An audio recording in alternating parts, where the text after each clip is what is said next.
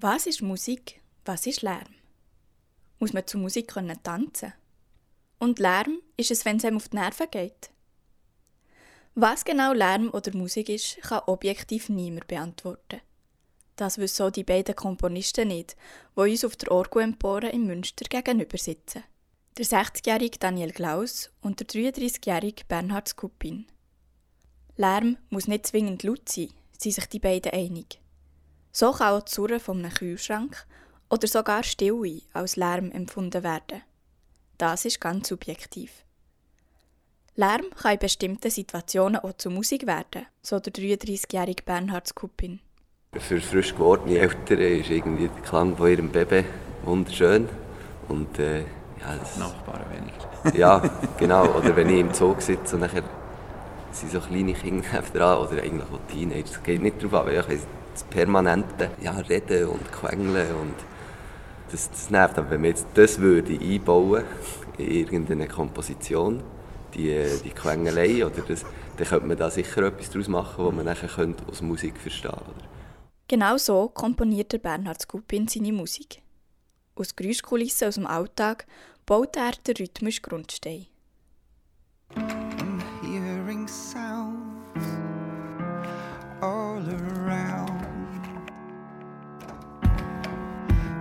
I'm okay with that. I don't even care.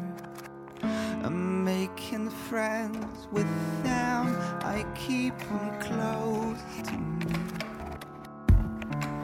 and dig another hole deep in my soul. I'm scared to share the piece of my pride, so I fit in this reckless heart of yours.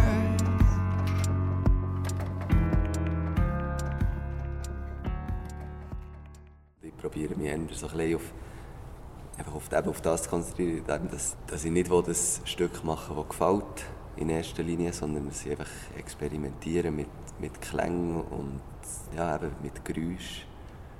Auch der 60-jährige Münsterorganist Daniel Klaus experimentiert gern mit ungewohnten Klängen. Manchmal taucht Lärm in seinen Kompositionen als Stilmittel auf.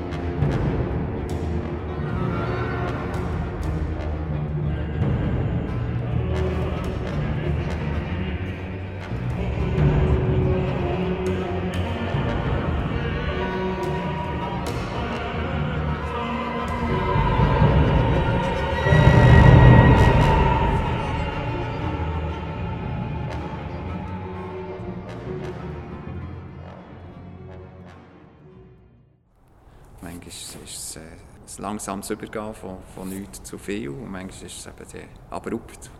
Und dort wird es sicher störend. Oder, oder das, das bezwecke ich auch. Ungewohnte Klänge, die von gewissen Leuten als Lärm können empfunden werden können, sind nicht unbedingt eine Errungenschaft der zeitgenössischen Musik, erklärt der Daniel Klaus.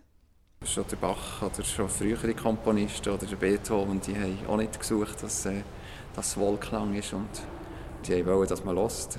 Das ist eine Hörgewohnheitsdurchbrechung, oder, wo, wo die Komponisten gesucht haben. Und das ist heute nicht anders. Und von dem her würde ich nicht sagen, man muss moderne Musik anders hören als die alte.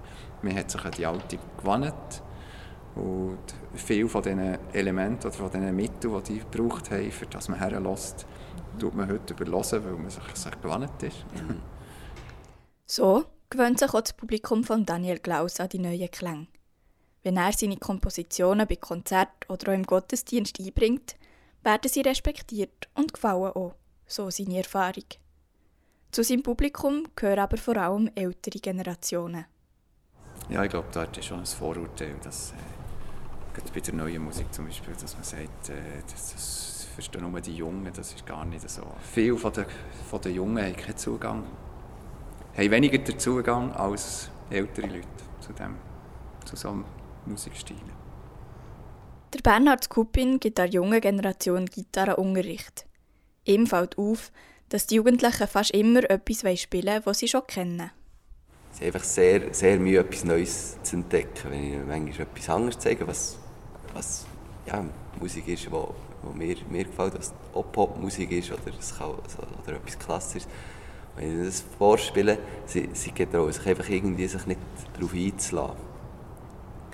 Und ich glaube, das ist das, ist das Wichtigste am, Mus am Musik einfach, dass, man, dass man einfach mal annimmt, was man hört und nicht einfach denkt, ah, das kenne ich, das ist komisch.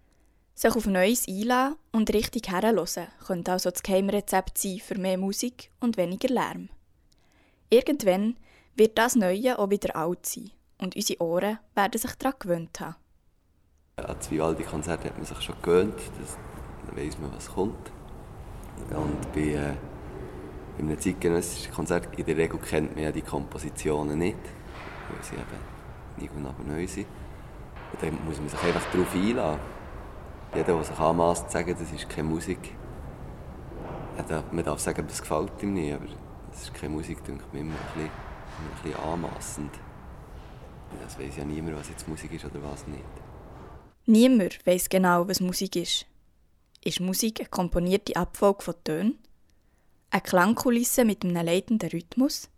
Ein dynamisches Erlebnis für die Ohren? Ist Musik etwa am Ende ein strukturierter Lärm? Oder ist Musik noch mehr? Der amerikanische Komponist John Cage würde sagen, alles ist Musik. Alles, was man hört, sei es Stille oder Lärm.